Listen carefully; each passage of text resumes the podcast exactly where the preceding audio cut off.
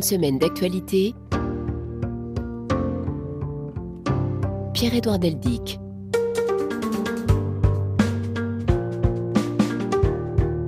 Bonjour, merci d'être au rendez-vous. Après les informations de ces dernières heures, revenons sur 7 jours d'actualité avec les reportages très riches de la rédaction. Ainsi partirons-nous cette fois pour New York, l'Ukraine ou au Tchad notamment? Aujourd'hui, notre invitée est Anne-Lorraine Bujon, la directrice de la revue Esprit, notre revue partenaire.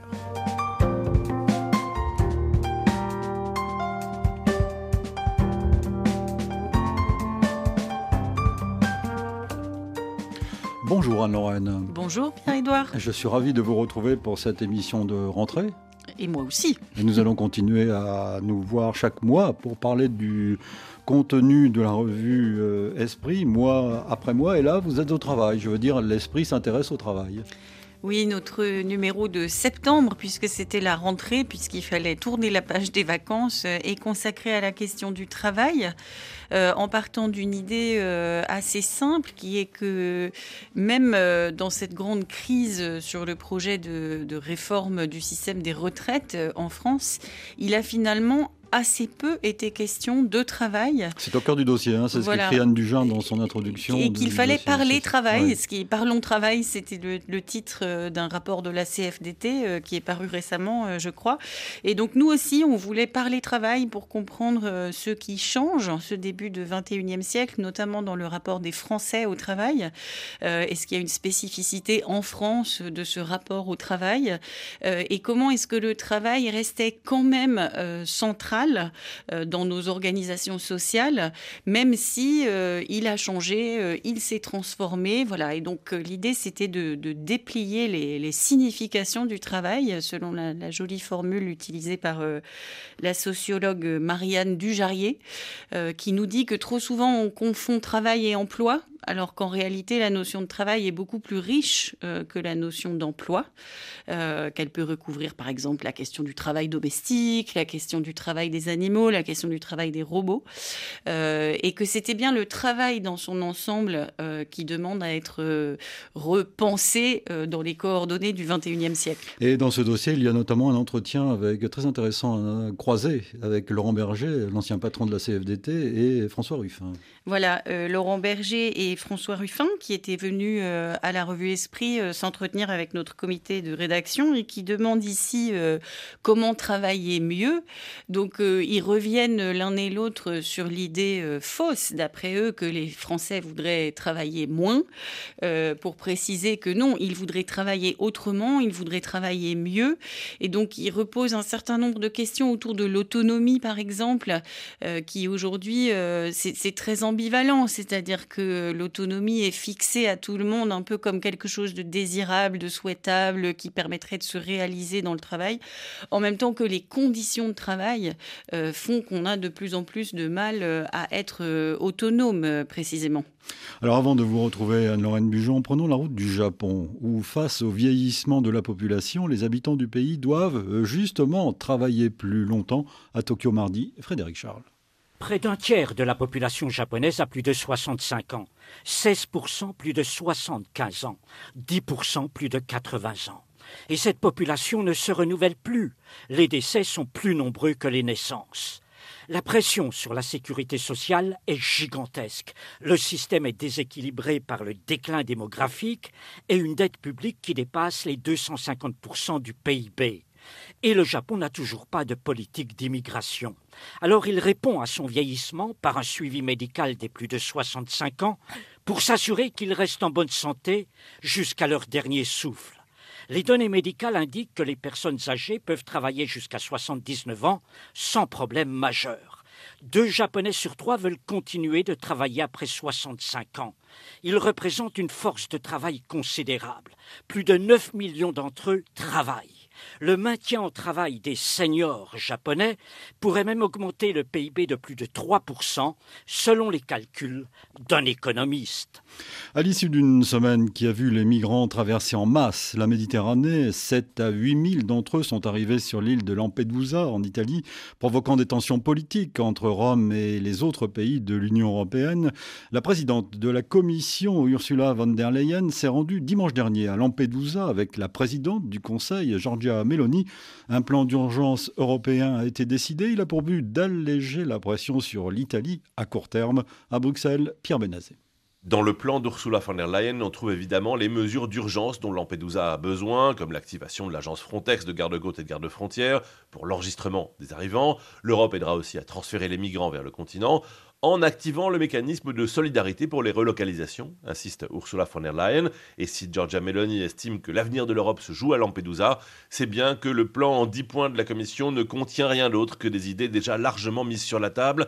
Partager les responsabilités, c'est ce que tous les pays du sud de l'Europe réclament à corps et à cri depuis 20 ans.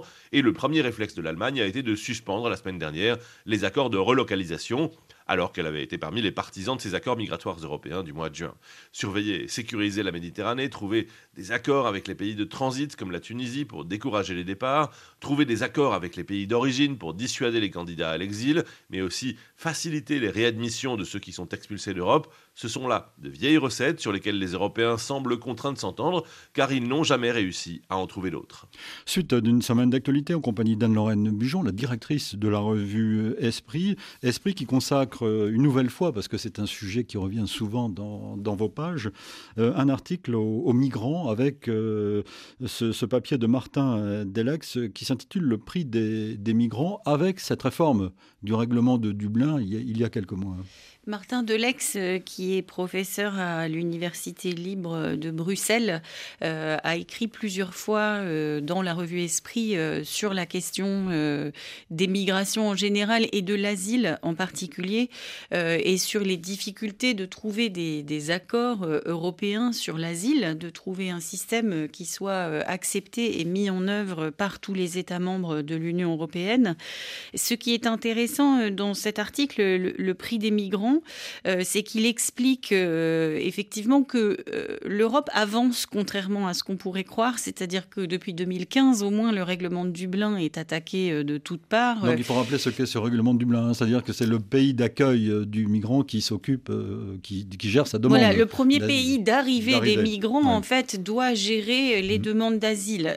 or c'est un système et, et si les personnes en question ont déjà franchi des frontières et sont arrivées dans un autre pays de l'Union, il faudrait théoriquement les renvoyer dans, dans leur premier pays d'arrivée.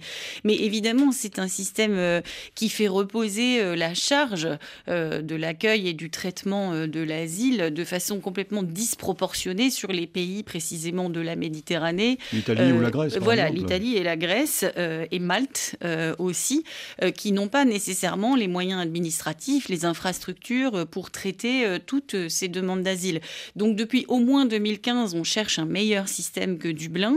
Euh, et c'est en discussion, avec la difficulté bien sûr que euh, certains États membres euh, se refusent totalement à participer à un effort de solidarité européenne qui permettrait de mieux répartir en fait la charge, la charge du, du, traitement des demandes d'asile, encore une fois.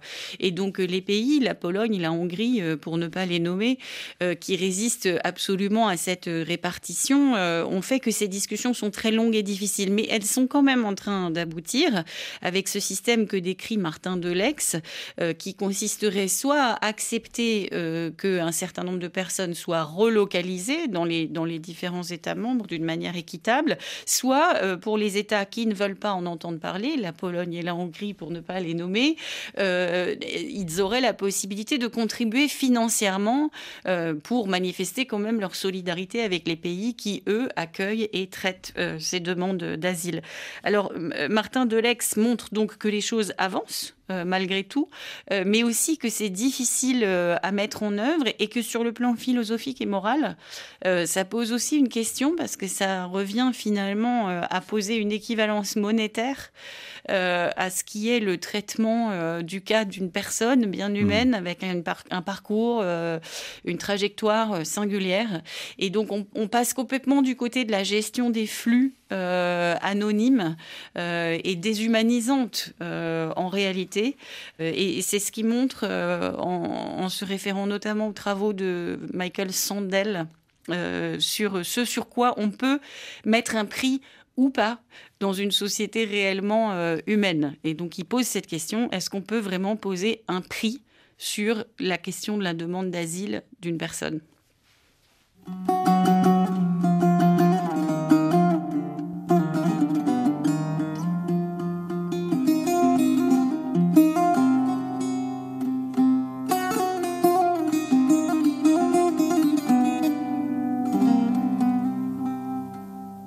Une semaine d'actualité. Et partons pour le Caucase maintenant. Lorraine Bujon, l'Azerbaïdjan dit avoir pris une option définitive pour asseoir sa mainmise sur l'enclave du Haut-Karabakh et après des combats euh, durs cette semaine et, et rapides. La reddition d'ailleurs des forces séparatistes arméniennes en atteste. À Moscou, Jean Didier revoit mercredi. Après un peu plus d'une journée de combats violents qui ont fait près de 200 morts, les forces azerbaïdjanaises ont obtenu la reddition des forces séparatistes du Haut-Karabakh, cette enclave majoritairement peuplée d'Arméniens que les deux pays se disputent depuis la chute de l'Union soviétique. Si la force d'interposition russe censée garantir le respect des accords intervenus en novembre 2020 n'a pas pu s'opposer à l'offensive de Bakou, son commandement a néanmoins joué un rôle important dans les négociations qui ont amené les forces séparatistes à se rendre pour faire taire les canons. Dès mardi, au moment de la reprise des combats, Moscou avait plaidé pour que Bakou et Yerevan trouvent un moyen pacifique de résoudre leurs différends, ce qui n'empêchait pas hier le porte-parole du Kremlin d'affirmer qu'au Karabakh, l'Azerbaïdjan agissait sur son territoire et que cette situation était reconnue par l'Arménie. Pour justifier son point de vue, le Kremlin se base sur les discussions du dernier sommet du Conseil de l'Europe qui s'est déroulé en mai dernier à Reykjavik. Le Premier ministre arménien Nicole Pachinian y avait reconnu la souveraineté de l'Azerbaïdjan sur ses frontières, y compris sur le Haut-Karabakh. Alors que l'Azerbaïdjan et l'Arménie se disent prêtes donc à poursuivre les pourparlers, le Haut-Karabakh, lui, est toujours coupé du monde. Reportage à l'entrée du corridor de Lachin qui relie le territoire peuplé d'Arméniens au monde, Anissa El-Jabri. La brume sur les sommets, une route qui serpente en lacet, quelques villages accrochés aux pentes raides des montagnes, puis deux ambulanciers qui garent leurs véhicules. Depuis quelques jours, ils prennent chacun leur tour de permanence sur le bas-côté, dans l'attente d'une aide à apporter à des civils ou des blessés enfin autorisés à sortir de l'enclave. Ils prennent des nouvelles de leurs proches sur place et reçoivent des messages vocaux comme ceux-ci. Je suis à Stepanakert et qu'est-ce que tu crois? La situation est horrible, pire que lors de la dernière guerre, celle de 44 jours. On n'a plus rien. On était sept nuits dans la cave. Aujourd'hui, on est passé à l'appartement. Il y a énormément de blessés partout. Je n'ai pas de mots, mais ça n'est plus possible de vivre ici. Les Azerbaïdjanais sont presque ici dans la ville. Deux kilomètres plus loin, plus possible de passer. C'est le dernier barrage. Et des hommes en colère qui veulent se battre, bloqués par des policiers arméniens. Ce n'est pas nous qui allons vous donner des armes. S'il vous plaît, écoutez-moi calmement. Pas de provocation. Nous ne vous donnerons pas d'armes. Enrôlez-nous comme volontaires. Donnez-moi un pistolet. Mon ami, écoutez-moi. Si on vous disait d'y aller, je ne serais pas ici en face de vous. Je vous prendrais par le bras et j'irais avec vous. Vous connaissez la réponse. Vous savez qu'on ne nous dira pas d'y aller. Il faut emprunter le chemin de la paix, même s'il n'est pas facile. Déclaration du Premier ministre arménien ce jeudi. Anne-Lorraine Bujon, doit-on, peut-on parler de nettoyage ethnique euh, qui ne dit pas son nom, c'est-à-dire la volonté de l'Azerbaïdjan d'expulser tous les, les Arméniens qui sont aujourd'hui dans cette enclave du Haut-Karabakh? C'est difficile, euh, vu d'ici et vu d'Europe, euh, de comprendre euh, complètement ce qui se joue dans le Haut-Karabakh. Et c'était déjà le cas dans l'épisode précédent, en 2020, où on avait aussi eu une, flambée du conflit. Et, on se demande pourquoi et pourquoi maintenant, puisque la situation était la même depuis les années 90, en fait, dans une forme de statu quo où théoriquement le, le Haut-Karabakh était azerbaïdjanais azerbaïdjanais, mais en réalité largement peuplé d'Arméniens. Et tout le monde avait l'air de s'accommoder euh, de cette situation. Il faut d'ailleurs noter que le territoire du Haut-Karabakh a diminué hein, ces, derniers, ces derniers mois, justement, depuis la dernière guerre. Voilà, alors c'est un endroit qui est assez peu peuplé, euh, malgré tout. Euh, pourquoi maintenant on se dit ben, Parce que on est occupé ailleurs, et notamment en Ukraine, et qu'à la faveur du fait que les regards sont tournés ailleurs, l'Azerbaïdjan s'est peut-être dit que c'était le moment, effectivement, parce de que récupérer... Moscou, Moscou soutenait les Arméniens. De récupérer cette région et d'y rendre les conditions de vie tellement impossibles que la population euh, va se trouver, la population arménienne donc va se trouver euh, obligée de partir.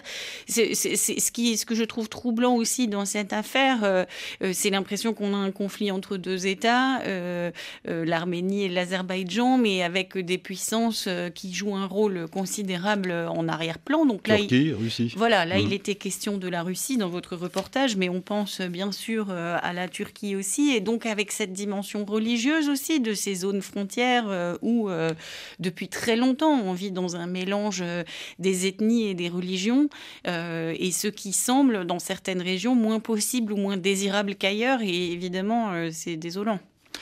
Partons pour l'Ukraine maintenant, Anne-Lorraine. La nouvelle bataille de Bakhmut a-t-elle commencé? Kiev a en tout cas annoncé la capture d'un hameau au sud de la ville, martyr du Donbass. C'est le deuxième succès dans le secteur en quelques jours. Les territoires repris sont entièrement dévastés et représentent des gains très marginaux à l'échelle du pays. À Kiev mardi, Pierre Alonso. Environ quatre mois après avoir dû se retirer de Bakhmut, les forces ukrainiennes reprennent du terrain tout autour de cette ville du Donbass. Hier, l'état-major a annoncé la libération du hameau de Klitschivka, succès qui intervient après la reprise vendredi d'un autre lieu-dit du secteur.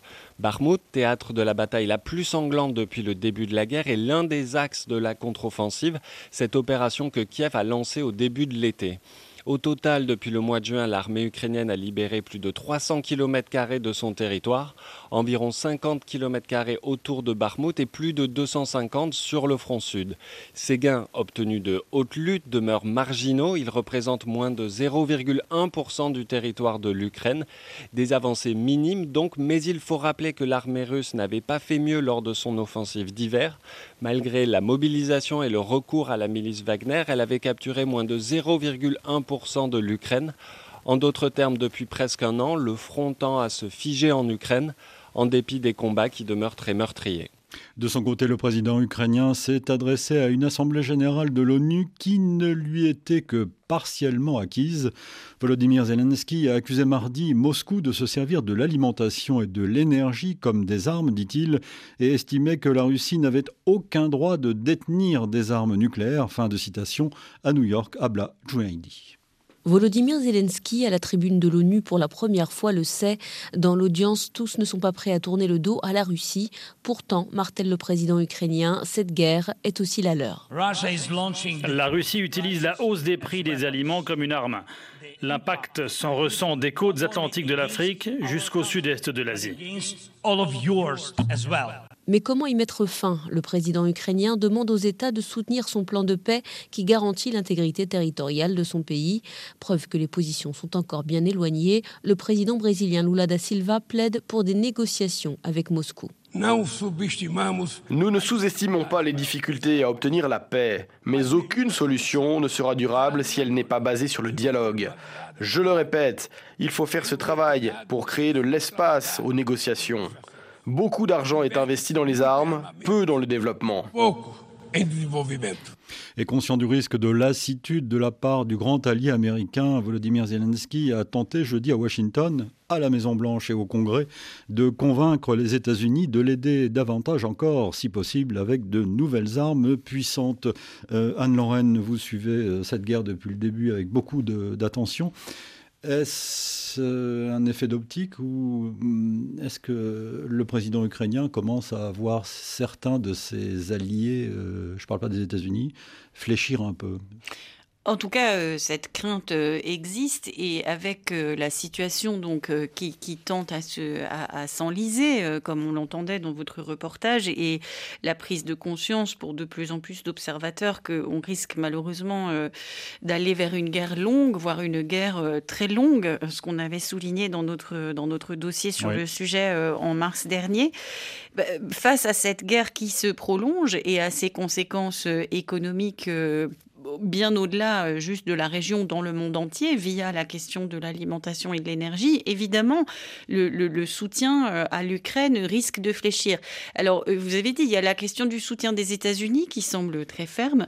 Il y a la question, il y a la question du soutien en Europe et je crois qu'il faut être très vigilant sur ce point et notamment sur ce qui se passe en Allemagne. là aussi, on sent des tensions, on sent que ça faceille parfois et je crois que c'est pour ça que c'est toujours très important de rappeler que euh, les Ukrainiens se battent pour leur liberté et pour la nôtre, selon la jolie formule des Polonais.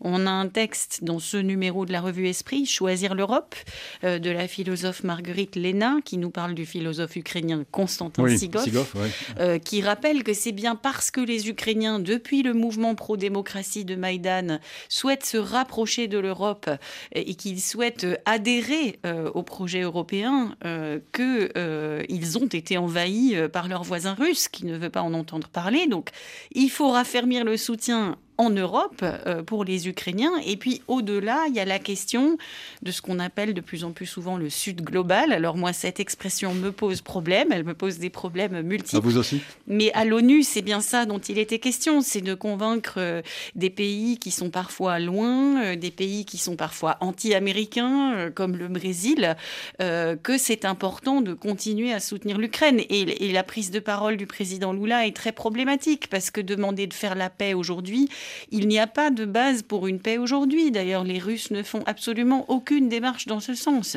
Mais vous avez noté, euh, pour revenir à l'Europe, euh, Anne-Lorraine, qu'il y a des tensions euh, aujourd'hui entre la Pologne et, l'Ukraine. La Pologne, qui était à l'avant-garde de l'aide à l'Ukraine. C'est-à-dire qu'au sein de chacun des pays européens, je crois qu'il y a des courants d'opinion euh, différents euh, sur ce sujet. En Pologne aujourd'hui, on sait que le parti euh, ultra-conservateur, le PiS, Droit et Justice, tente d'être réélu. C'est un parti qui n'est pas si populaire que ça en Pologne aujourd'hui. Et en réalité, pour se maintenir au pouvoir en ce moment, il doit faire alliance avec l'extrême droite polonaise, la vraie, euh, extrême droite.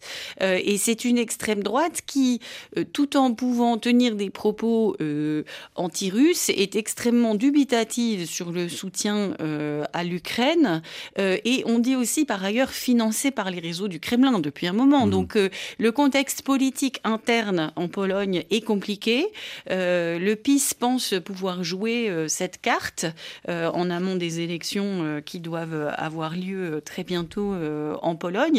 Et donc oui, je, crois qu'il faut périodiquement refaire ce travail de pédagogie. Pourquoi est-il indispensable, y compris dans nos intérêts propres et presque égoïstes? C'est un peu, un peu désolant de devoir le dire comme ça, de soutenir l'Ukraine parce qu'il n'y a pas d'autre moyen de stopper cette agression et ce démantèlement du système international qu'a entrepris Vladimir Poutine.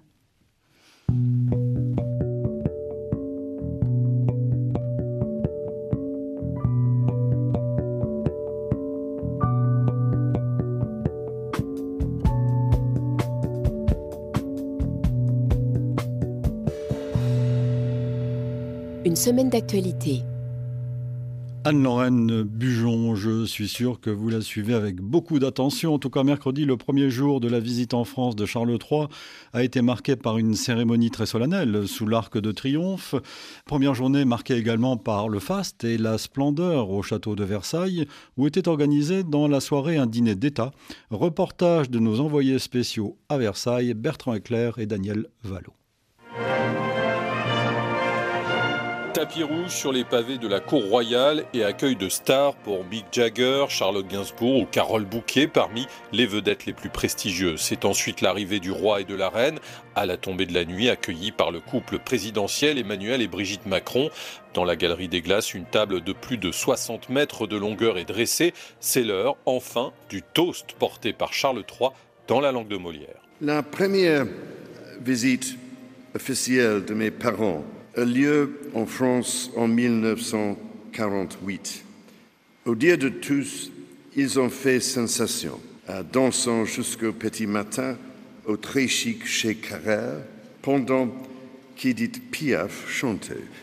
Cela a dû me marquer, même six mois avant ma naissance. La vie en rose est encore aujourd'hui l'une de mes chansons préférées.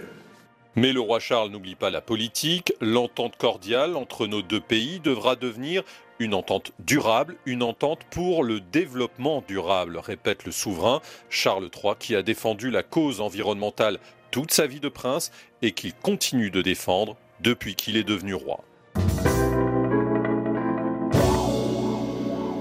7 jours en France. Notez qu'en France, les distributeurs vont donc être autorisés à vendre de l'essence à perte. Cette mesure a pour but de faire baisser les prix du carburant, une incitation inédite de la part de la Première ministre Elisabeth Borne, censée améliorer le pouvoir d'achat des consommateurs français, Agnieszka Kumor. Face à l'inflation, chacun prend sa part, martèle Elisabeth Borne dans une interview aux Parisiens. La chef du gouvernement veut mettre les gros industriels à contribution, à titre exceptionnel toutefois et pendant quelques mois. La vente à perte étant interdite en France par la loi depuis 1963. Pas de ristourne donc, comme il y a un an, pour faire baisser les prix. La première ministre écarte aussi une baisse des taxes de l'État alors que le prix de l'essence atteint la barre de 2 euros le litre. Stupéfaction chez les distributeurs dont certains proposent déjà le carburant à prix coûtant en week-end. Pour Francis Pousse, président du syndicat Mobiliance, qui regroupe près de 6000 stations-service, cette nouvelle annonce va dans le sens des supermarchés, alors que les pompistes traditionnels, eux, ne pourront pas tenir face à la concurrence, notamment celle des groupes pétroliers. Total Energy a déjà plafonné le prix des carburants à 1,80 99 centimes le litre dans la plupart de ces stations. Avant de vous retrouver, Anne-Lorraine Bujon, il faut noter également qu'une journaliste française perquisitionnée et placée en garde à vue, ça s'est passé euh, cette semaine, Ariane Lavrieux est à l'origine d'une enquête publiée fin 2021 dans le magazine d'investigation Disclose qui portait sur un possible détournement par l'Égypte d'une opération française de renseignement dans ce pays. Disclose et d'autres médias dénoncent une atteinte grave à la liberté de la presse. Libéré, notre consoeur s'est livré lors d'une conférence de presse. Simon Rosé. Visiblement émue, Ariane Lavrieux marque plusieurs pauses pour ravaler des sanglots lorsqu'elle raconte ses 39 heures de perquisition et de garde à vue. À 6h05 du matin, neuf agents de renseignement et des magistrats d'ordinaire en charge de la lutte antiterroriste ont donc débarqué chez moi avec des valises de logiciels informatiques pour aspirer et analyser les données qui se trouvaient sur mes téléphones. Ils ont fouillé mes ordinateurs, mes téléphones avec des logiciels de cybersurveillance. Au cours de cette perquisition, Ariane Lavrieux apprend qu'elle avait été placée sous surveillance. Elle est ensuite entendue par des agents du renseignement intérieur, 39 heures au total. Selon le média Disclose pour lequel écrit la journaliste, les enquêteurs lui reprochent d'y avoir signé 5 articles sur les ventes d'armes françaises à l'étranger. Pour Ariane Lavrieux, c'est clair, on a voulu connaître ses sources. C'est une violation extrême de la liberté d'informer et surtout de la protection des sources euh, journalistiques. Euh, qui est un des fondements de notre métier. C'est pas juste une petite histoire d'une journaliste qui a été un peu euh, euh, malmenée. C'est notre droit à nous de savoir ce que font les gouvernements en notre nom. La garde à vue d'Ariane Lavrieux avait suscité une vague d'indignation dans la profession, alors que des états généraux de l'information seront organisés début octobre. La question du secret des sources y sera abordée. Notez également que le pape François est à Marseille depuis hier. Il y demeure aujourd'hui pour une visite consacrée non pas à la France en général, mais à la Méditerranée et à la migration. Vous écoutez RFI, vous avez raison, suite d'une semaine d'actualité, toujours en compagnie d'Anne-Lorraine Bujon, la directrice de la revue Esprit, qui consacre son dossier du mois au travail, aux divisions du, travail. Mais avant de reparler du, travail, euh, Anne-Lorraine, euh, parlons un instant de la visite du roi d'Angleterre sur le sol d'une monarchie républicaine en quelque sorte. oui, c'est vrai que de plus en plus souvent on décrit la France comme ça. Alors à voir tout ce beau monde euh, réuni à Versailles, en effet, on se dit qu'il y a quelque chose. Alors maintenant, après les éléments de discours, discours du roi Charles III que je n'avais pas entendu. Je ah, il aime Edith, Piaf. Voilà, et je comprends mieux pourquoi la reine consort était vêtue de rose. Alors, si tout ah ça était une référence à Edith Piaf, c'est quand même très travaillé tout ce protocole. Euh, voilà, alors il a mis l'accent sur la question de l'environnement et le moins qu'on puisse dire, c'est que c'est un engagement euh, de longue date euh, et très sincère chez ce roi qui contribue d'ailleurs, je crois, à sa popularité auprès de, des Britanniques. Anne-Lorraine, parlons de cette euh, perquisition euh, chez notre consoeur. Euh, vous consacrez votre éditorial à justement cette question de la liberté de la presse en France aujourd'hui, éditorial intitulé La ténacité des, faits, dans la perspective justement de ces états généraux de, de, l'information qui vont avoir lieu bientôt. Que pensez-vous de cette perquisition, de ce qui est, arrivé C'est intrigant, cette affaire est intrigante. on avait consacré notre éditorial du mois de septembre aux États généraux de l'information, mais euh, l'affaire euh, Disclose, là, est aussi le thème euh, du mot d'esprit qui a été posté hier soir. C'est donc la lettre d'information de la revue Esprit dans laquelle on noue un ensemble de textes récents et plus anciens autour d'une question d'actualité. cette affaire nous a intrigué. L'enquête de Disclose, elle date déjà de 2021, donc c'est sur une affaire de renseignement français qui aurait été détournée par le renseignement égyptien et qui aurait servi à des frappes euh, contre des civils. Donc euh, c'est sûr que c'est une vilaine histoire euh, et que mais elle est aussi ancienne d'il y a deux ans. Donc pourquoi cette arrestation maintenant Que cherchaient exactement ces enquêteurs Est-ce que c'était effectivement pour que cette journaliste révèle ses sources Tout ça est, je crois, d'autant plus dérangeant qu'on sait qu'en France, toutes les questions de défense, de diplomatie, de politique étrangère font finalement assez peu l'objet de débats démocratique. Euh, et, je pense ici euh, à l'Assemblée nationale. Enfin, on dit toujours c'est le domaine réservé du président et donc il en est assez peu question. Donc on a eu l'occasion par le passé de réfléchir à ce qui était classé confidentiel euh, défense en France et s'il n'y avait pas un peu un abus de ce classement de confidentiel, confidentiel défense et notamment lorsqu'il s'agit de donner l'accès à des archives à des historiens. Mais parce que en réalité, dans un état de droit, avoir accès à ce qui s'est passé, donc que ce soit, on peut penser au travail des historiens, on peut penser au travail des journalistes, on peut penser au travail des parlementaires. Je trouve que quand euh, Ariane euh, Lavrieux dit euh, ce qui est en cause, c'est notre droit de savoir ce que font nos gouvernements à l'étranger, elle a raison. Et, on sait aussi que à travers le monde aujourd'hui et, et chez, des voisins européens, les régimes deviennent illibéraux. Comment est-ce qu'ils deviennent illibéraux? Ils s'attaquent d'abord à la liberté de la presse et ensuite à l'indépendance judiciaire. Et donc, euh, ça paraît euh, important d'être sûr qu'en France, aujourd'hui, le travail des journalistes est protégé. Il n'est pas sûr que ces états généraux de l'information euh, apportent quelque chose de nouveau, d'ailleurs on ne sait pas. Euh, c'était un projet de campagne d'Emmanuel Macron. Euh, il en avait parlé, une promesse de campagne. Il en avait parlé dès 2022. Euh, à l'époque, sans doute qu'il avait davantage à l'esprit la question de la désinformation, la question des ingérences étrangères dans les élections. Et là, on peut se dire aussi que, on a parlé des élections polonaises, mais même en, amont des élections au Parlement européen qui vont avoir lieu au printemps, mhm. je pense que cette question de la désinformation et des ingérences va se poser à nouveau mais pour l'annonce des États généraux en septembre, là, il faut aussi évidemment reparler de l'affaire euh, du JDD et de, son, de la nomination d'une personnalité d'extrême droite à la tête du JDD suite au rachat du JDD par le groupe de Vincent Bolloré. Tout ça fait que la question de l'information aujourd'hui est une question euh, explosive, mais c'est aussi une question très complexe. Et donc, qu'est-ce qui va pouvoir sortir de ces états généraux de l'information si on parle à la fois révolution numérique et technologique, à la fois état de droit, à la fois déontologie des journalistes? Il y a beaucoup de, il y a beaucoup de sujets sur la table. Ce qu'on a voulu dire dans l'éditorial, c'est qu'on pense que cette question est cruciale aujourd'hui. Euh, et c'est bien la question de l'information qui est cruciale et de notre rapport à l'information. On a besoin d'une liberté d'opinion, euh, mais on a aussi besoin que les opinions se forment à partir d'informations. De faits réels. Voilà, qui ont été établies euh, avec le sérieux et que, que dont certains journalistes savent faire preuve. En tout cas, 40 euh, sociétés de journalistes, dont celle de RFI, euh, apportent leur soutien à cette euh, journaliste indépendante, Ariane Lavrieux.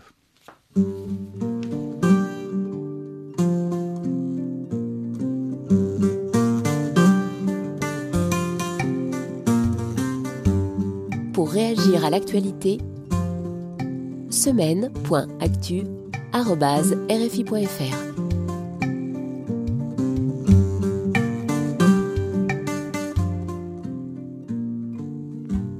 Notre adresse électronique, donc, je salue comme chaque samedi quelques auditeurs fidèles. Je salue Lévis qui nous écoute à Trois-Rivières au Canada et s'intéresse à l'ONU. Bonjour à Amou Ayao qui nous écoute lui à Lomé au Togo. Il salue nos correspondants David Thompson aux États-Unis et Martin Bernard au Brésil. Mes salutations à Mamadou à Nouakchott, à Stevens à Kinshasa, à Junior Factor à Douala, à Guillaume à Abidjan.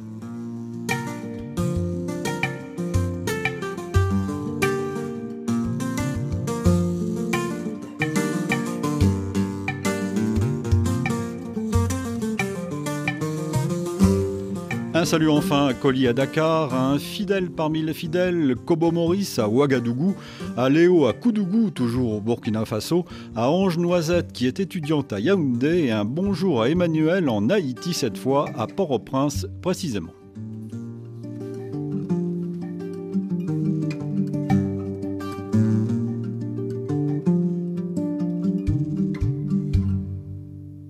Une semaine d'actualité. Et nous partons pour l'Afrique. Lorraine Bujon, les combats ne cessent pas au Soudan. En un peu plus de cinq mois, le conflit a fait des milliers de morts civiles et déplacé plus de 5 millions de personnes. Les réfugiés continuent d'affluer vers les pays voisins et notamment au Tchad en première ligne pour recevoir les exilés venus du Darfour. Plus de 420 000 personnes ont déjà franchi la frontière. Dans les camps de réfugiés, les conditions sanitaires sont précaires, les autorités et les organisations humanitaires sont dépassées par l'ampleur de la crise. Reportage de notre envoyé spécial Elliot Brachet. Les files d'attente s'allongent devant les quelques points d'eau disséminés dans le camp d'Adré. Marwa Souleyman, jerrycan à la main, déplore des conditions d'hygiène déplorables. Il n'y a pas assez de latrines pour tout le monde. Nous avons besoin de moustiquaires, notamment pour les mouches qui transportent les microbes d'une personne à l'autre, surtout chez les enfants. Nous manquons même de savon. Niveau hygiène, nous avons besoin de beaucoup plus d'aide. Pour Valentin Badiel, coordinateur terrain de Solidarité Internationale, l'accès à l'eau potable est l'un des principaux problèmes à résoudre. Donc ça veut dire les maladies diarrhéiques, euh, diarrhée, dysenterie, euh, le choléra parce que nous sommes en saison de pluie. C'est aussi la malaria parce que nous sommes en zone endémique, surtout en saison de pluie. Euh, c'est surtout là où vraiment euh, on atteint le, le pic. Quoi. Les structures de santé et notamment les services pédiatriques sont surchargés, déplore Martin Rajabo de Médecins sans frontières. On n'est pas capable d'absorber toute l'urgence, ce qui fait qu'il y a quelque part vous arrivez, il n'y a pas de latrine, il n'y a pas d'eau, il n'y a pas d'infrastructure, il n'y a, il y a rien. Donc il n'y a même pas à manger pour certaines personnes. Les ONG sont dépassées. Les organisations humanitaires au Tchad ont reçu seulement 20% des aides financières nécessaires pour répondre à la crise soudanaise. La fin d'un non-suspense au Rwanda cette semaine. Le président Paul Kagame a en effet annoncé sa candidature à sa propre succession dans un entretien accordé à Jeune Afrique mardi. Une candidature pour un nouveau mandat donc qu'il briguera au cours de l'élection présidentielle prévue en août de l'année prochaine 2024 à Kigali. Lucie Mouillot. Une déclaration sans surprise mais qui officialise la candidature attendue du président Paul Kagame. Sa réélection en avril dernier à la tête de son parti, le Front patriotique rwandais, avec plus de 99% des votes, en faisait déjà le représentant logique de la formation politique pour le prochain rendez-vous électoral prévu en août prochain. Le chef de l'État, depuis 23 ans, brigue donc un quatrième mandat, une longévité rendue possible par une révision de la Constitution approuvée par référendum en 2015 et qui lui permet, s'il se représente à chaque scrutin et s'il est réélu, de rester au pouvoir jusqu'en 2034. Un maintien à la tête du pays souvent dénoncé par des organisations internationales, mais dans son entretien accordé à Jeune Afrique, le président Paul Kagame répond à ces critiques. Désolé pour l'Occident, mais ce que ces pays pensent n'est pas notre problème, déclare-t-il. Elle a eu son bac en juin dernier. Mariama est une jeune malienne qui sort du lycée français de Bamako. Elle devait faire sa rentrée lundi à Paris, mais elle est toujours bloquée à Bamako précisément. David Bachet. Mariama Dembélé, son nom a été modifié pour ne pas lui porter préjudice, est une jeune malienne qui sort du lycée français de Bamako. Elle devait faire sa rentrée à Paris en début de semaine dans la prestigieuse université de la Sorbonne où elle est inscrite en licence de gestion, mais comme d'autres étudiants dans sa situation, elle est toujours bloquée à Bamako. Je trouve ça très injuste parce que je ne comprends pas pourquoi des raisons politiques devraient affecter notre avenir. Parce que nous, on n'a rien à voir dans ça. On a fait un cursus français depuis la maternelle. On a eu un bac français, on est accepté dans des écoles, des universités françaises dont nous ne comprenons pas pourquoi le gouvernement français ne veut pas nous aider. On ne sait pas du tout comment faire. Plusieurs dizaines d'étudiants maliens sont concernés. Aucun chiffre précis n'a pu être fourni ni par l'ambassade de France à Bamako, ni par le ministère français des Affaires étrangères.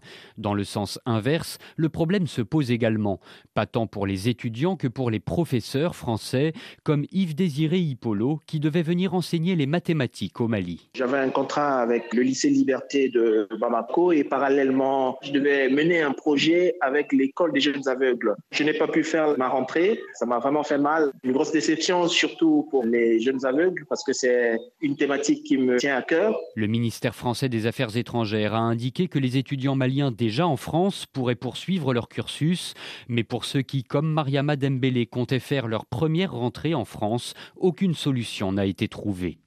Suite à d'une semaine d'actualité, Anne-Lorraine Bujon, ces situations sont, euh, comment dire, attristantes, moins qu'on puisse dire. Oui, elle s'ajoute, euh, elle s'ajoute à une situation euh, qui dure depuis quelques années euh, maintenant, de toute façon, où, je crois qu'un certain nombre de mesures ont été prises pour restreindre l'accueil d'étudiants étrangers, notamment d'étudiants africains dans les universités françaises. Alors, l'université, c'était le thème de notre, de notre dossier double de cet été, dans lequel on constatait à la fois qu'il y avait un idéal universitaire bien vivant, mais qu'il se confrontait confrontait aujourd'hui euh, à, la, à la difficulté euh, de la situation dans les universités, tant pour les enseignants que pour les cadres administratifs et surtout euh, pour les étudiants. et évidemment, l'université, elle a vocation à être universelle, à accueillir tout le monde. Et, et, là encore, je pense que c'est à la fin. Sauf que la politique vient se glisser dans l'affaire. Et, et, ça semble à très courte vue, parce que même en termes de, coopération euh, et d'échange, euh, accueillir des étudiants, c'est l'occasion de nouer des liens euh, qui peuvent se poursuivre. c'est l'occasion pour la France de continuer de développer une politique d'influence, enfin de culture et d'influence. Et donc, voilà, ça, ça semble vraiment à courte vue. Oui, il y a aussi cette décision euh, prise par les autorités françaises de bloquer euh, l'arrivée d'artistes euh, en France, enfin de, limiter en tout cas leur, circulation des artistes venant des pays du Sahel, enfin des pays comme le Niger, le Burkina Faso et le Mali. Voilà, on se trouve là, je crois, en porte-à-faux avec ce, qui, a été à juste titre une, position de la France et de la ville de Paris comme comme un lieu euh, d'accueil, d'échange, euh, tant universitaire euh, que culturel ou artistique. Et il faut, il faut repartir sur un autre pied. Et en même temps que je vous dis ça, voilà, je pense au ministre de l'Intérieur qui a voulu, bien voulu signifier au moment de cette, de cette crise à Lampedusa que bien sûr, nous n'accueillerons personne, pas un seul migrant qui est bloqué à Lampedusa aujourd'hui. Je suis consternée. Je vous ai vu aussi euh, tiquer euh, quand euh, j'ai annoncé que, ou rappelé que Paul Kagame se présentait à un nouveau mandat, pour un nouveau mandat. Oui, Euh, oui, euh, le, reportage le disait d'ailleurs. Il me semble que c'était pas une énorme euh, surprise. je me souviens d'un grand entretien avec Paul Kagame, un entretien qu'il avait donné à votre confrère Piotr Smolar dans Le Monde, mhm. où il commentait les taux de réélection la dernière fois. Alors, je ne sais pas, mémoire est peut-être pas très précise, mais autour de 90%, me semble-t-il. Et, et, le journaliste l'interrogeait sur ce, ce taux qui était quand même spectaculaire. Et Paul Kagame répondait de sang-froid que voilà, peut-être que le Rwanda n'était pas comme les pays d'Europe où les hommes politiques ne savent pas rester populaires. Mais bon, voilà, il y a quand même des questions sur le, le, caractère plus ou moins illibéral, voire autoritaire, voire dictatorial de ce régime aujourd'hui. C'est bien qu'elle soit posée. Euh, je note euh, que dans la revue, euh, ce mois-ci, il y a une critique, une recension du, livre du général Jean Varret, qui s'intitule Souviens-toi, mémoire à l'usage des générations futures, qui parle aussi du Rwanda. Oui, j'allais mentionner ce texte parce qu'il réunit un certain nombre euh, de personnes dont le travail euh, mérite d'être euh, signalé. Le livre dont il est question au départ, Souviens-toi, Mémoire à l'usage des générations futures, c'est un livre d'entretien entre le général Jean Varret, qui était au Rwanda mmh. Et voilà au moment du génocide, avec le journaliste Laurent Larcher, qui a beaucoup beaucoup couvert le génocide et, de manière plus générale euh, ce qui se passe dans l'Afrique des Grands Lacs pour le journal La Croix. Euh, et c'est notre confrère euh, Joël Ubrecht qui connaît lui aussi très bien l'histoire du génocide rwandais et qui s'est beaucoup intéressé à la question de l'enseignement des génocides, qui signale ce livre qui lui semble un témoignage vraiment précieux en fait à la fois sur ce que c'est que le métier de militaire, sur ce qu'ont pu être les compromissions euh, de la France euh, avec euh, le régime génocidaire et le besoin de, faire l'histoire et de garder la mémoire de ce qui s'est passé. Alors donc je rappelle que ce numéro de septembre est consacré au, travail et vous faites également référence dans un des articles à un penseur dont on a parlé dans le magazine Idée il y a quelques années de cela, André Gors, qui imaginait une autre organisation euh, de l'économie une économie que l'on qualifierait d'éco-socialiste et qui redevient euh, d'actualité parce qu'il parle d'autogestion, il parle de croissance modérée, il parle de, de, de, temps de travail, d'économie liée strictement aux besoins. Euh, il est redevenu actuel. Euh, oui, André Gors, c'est une de ces figures tout à fait étonnantes et intéressantes. À la fois journaliste et penseur. Voilà, journaliste cofondateur du Nouvel Observateur. Voilà, et on, on, on s'aperçoit soit en fait, en lisant euh, les textes d'un certain nombre de ces, de ces pionniers de l'écologie, euh, il faudrait les appeler, je pense, euh, mhm. qui, qui écrivaient dans les années 70 qu'ils étaient réellement très en avance sur leur temps et qui font l'effet, quand on les relit aujourd'hui, d'être en fait presque plus radicaux que certains penseurs de, de l'écologie actuelle.